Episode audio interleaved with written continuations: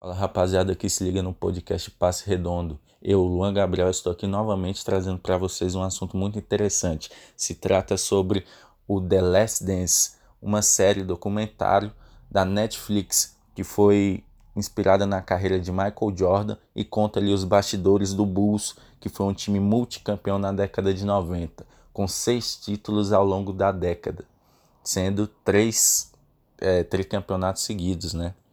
Então, assim, a série, por si só, por apresentar um conteúdo muito variado, muito extenso, já é considerada uma das melhores de todos os tempos nesse quesito de, de demonstrar um, um documentário sobre times que marcaram época no, em diferentes esportes.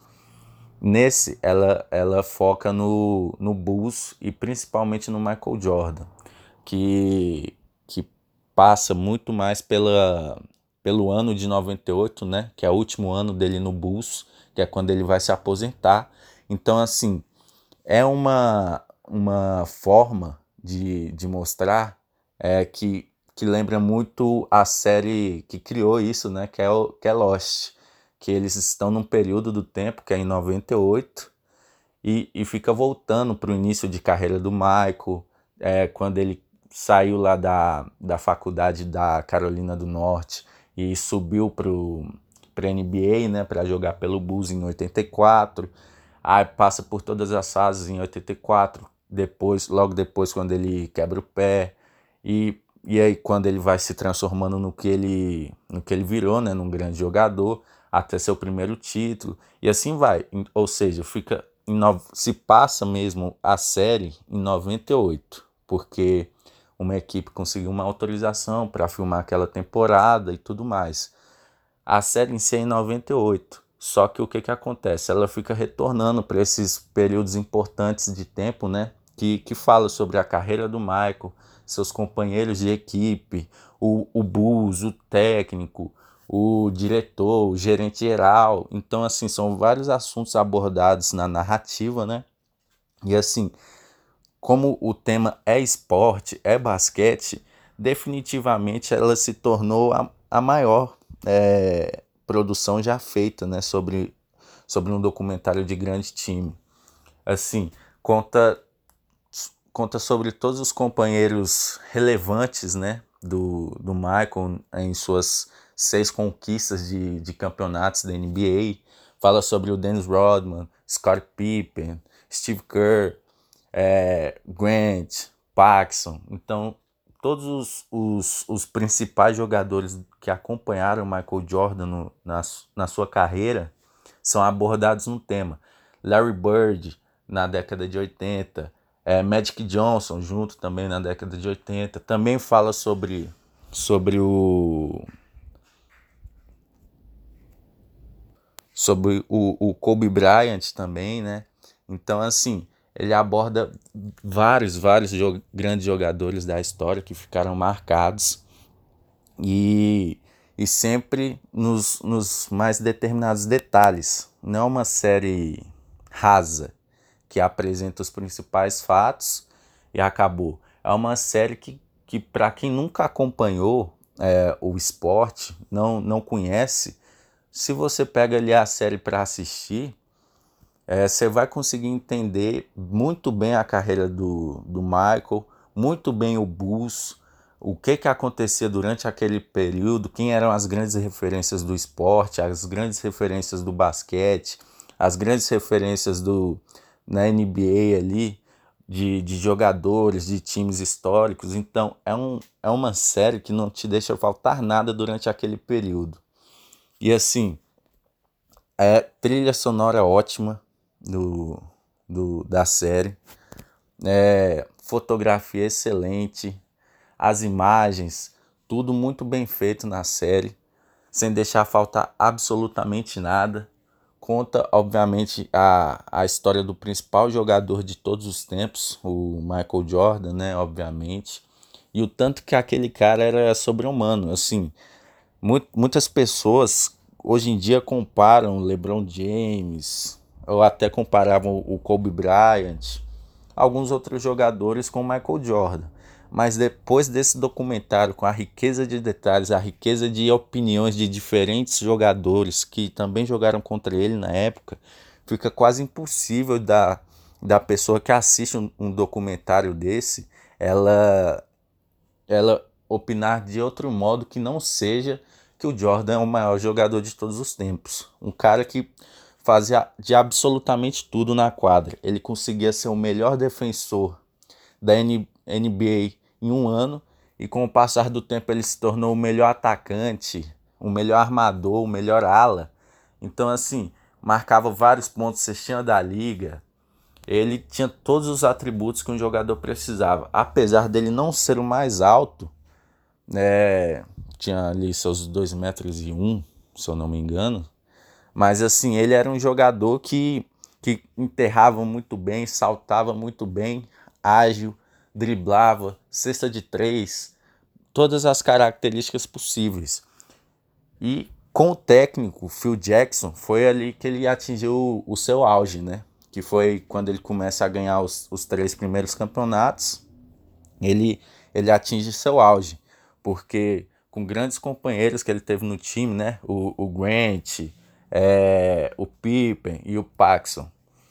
Durante esse período, Antes disso, quer dizer, né? Ele, ele tinha para ele que, como ele já era considerado por muitos, como Larry Bird e Magic Johnson, ele já era considerado por grandes jogadores o melhor jogador do, que já passou pelo basquete, ele acreditava que ele poderia resolver tudo isso sozinho.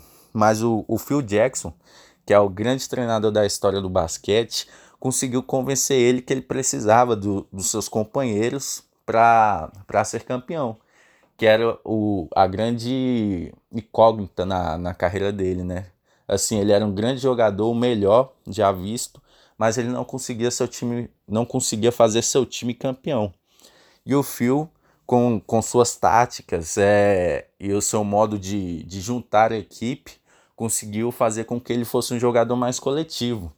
Tanto que um, em uma das, das três primeiras conquistas do, do Chicago, é, em um determinado momento, a cesta que dá o título para o Chicago é de uma jogada do Michael Jordan, que ele atrai toda a, a marcação para ele, e logo depois que ele consegue atrair essa marcação, ele solta para um companheiro de equipe que, obviamente, não era o, o superastro da, da franquia, e também nem era o segundo ou terceiro melhor, que era o Paxson. Ele soltou para o Paxson, o Paxson fez a cesta de três e o time liquidou, foi campeão. E ali ele começou a perceber que era importante esse, esse trabalho em equipe. E por isso é, ele, ele se tornou um cara, como pode-se dizer, muito competitivo, mas também muito chato com seus companheiros, o que era um problema. Muita gente não gostava dele por causa disso. Mas ele fazia isso para poder elevar, elevar o nível dos seus companheiros, né? Então, assim, ele era muito chato com os companheiros, mas tudo por um bom motivo, muito competitivo. Se você for fazer um paralelo hoje, ele seria como o Cristiano Ronaldo, só que pior. Ele era um, é, era um cara extremamente competitivo, levava a sério demais, e isso sempre é, foi algo positivo dentro da quadra ali, para ele conseguir seu, é, seus recordes e seus títulos, mas fora da, da, das quadras foi algo muito muito problemático. É que foi quando surgiu surgiu na mídia né é, problemas sobre, sobre ele de, de apostas que ele apostava muito ele apostava em tudo em joguinho de moeda biloca golfe principalmente várias coisas e nesse período é, de, de apostas e tudo mais, ele se, se envolveu com caras errados e tal. Mas até aí tudo beleza, né? Isso depois do terceiro título do, do, do Chicago Bulls. Só que aí houve um, um, terrível acidente, o pai dele foi morto, né? O, foi, é, do, dois caras tentaram roubar ele e acabaram matando ele, né? O, o pai do, do Michael. E aí, imediatamente a, liga, a, a mídia ligou esses acontecimentos da, da morte do pai dele com o, o vício o vício, entre aspas, dele né, em apostas. E aí foi o estopim para ele, que sem o pai para ver ele jogar e, e toda essa, essa sequência de fatos levou ele a se aposentar pela primeira vez do basquete, é, indo jogar beisebol. Ele passou ali um ano e meio, voltou para o basquete depois disso. Logo depois que ele voltou, ele não conseguiu é, ganhar a Conferência Leste, né? E, e, e o pessoal duvidava dele, né? Mas logo em seguida, na outra temporada que ele, que ele iniciou, né? Porque ele pegou a temporada até então no meio. Só que perdeu. E aí, quando ele retornou, desde o início, ele conseguiu um, um feito inacreditável, porque muita gente é, diminuía ele, achava que ele já estava velho, que não aguentava mais. E aí, a partir disso, ele embalou ali mais três títulos seguidos de, da NBA. E se concretizando como, se alguém tinha dúvida, ele se concretizou como o maior de todos os tempos, ali, com, com, grandes, com grandes jogadas, grandes é, feitos em equipe. Então, assim, o Michael conseguiu, num período curto de tempo, né, ele ganhou seis títulos em oito anos, se estabelecer definitivamente como o maior de todos os tempos. Ele já era considerado por técnica, por habilidade e tudo mais, ele já era considerado antes disso. Mas faltava o título, que é o que pesa né, para os grandes jogadores. E em um curto período ele conseguiu se concretizar nesse posto. E assim, a série não deixou faltar nada, não deixou transparecer nada, foi super clara com falando sobre ele, sobre seus companheiros, as loucuras do, do Dennis Rodman, Scott Pippen, que tinha ali sua certa vaidade também, e, os, e o, o pessoal que vinha mais de substituto, que era os mais. os que carregavam o, o piano para eles poderem brilhar, os, os principais jogadores. No caso, Steve Kerr, que era um desses que carregava o piano, Paxson, Grant, vários caras ali que ajudaram é, o, o Scottie Pippen, principalmente Michael Jordan, a brilhar pelos Bulls. Então, assim, é uma série excelente, extremamente recomendada por mim a qualquer fã de basquete. Eu não, eu, eu não acompanhava é, basquete até alguns anos atrás, mas depois dessa, dessa série, é, eu percebi que, que, que o basquete é um esporte muito rico em, em histórias, em conquistas é, em grandes times que marcaram época. Então, assim, é algo que, para quem gosta desse meio de, de, de jornalismo esportivo, é essencial acompanhar essa série. Então, era, era isso que eu tinha para falar para vocês. Eu queria realmente era recomendar essa série para vocês, porque ela não pode ser deixada de lado por quem gosta desse tipo de conteúdo. Valeu, rapaziada. É isso. Até a próxima com um podcast Passe Redondo.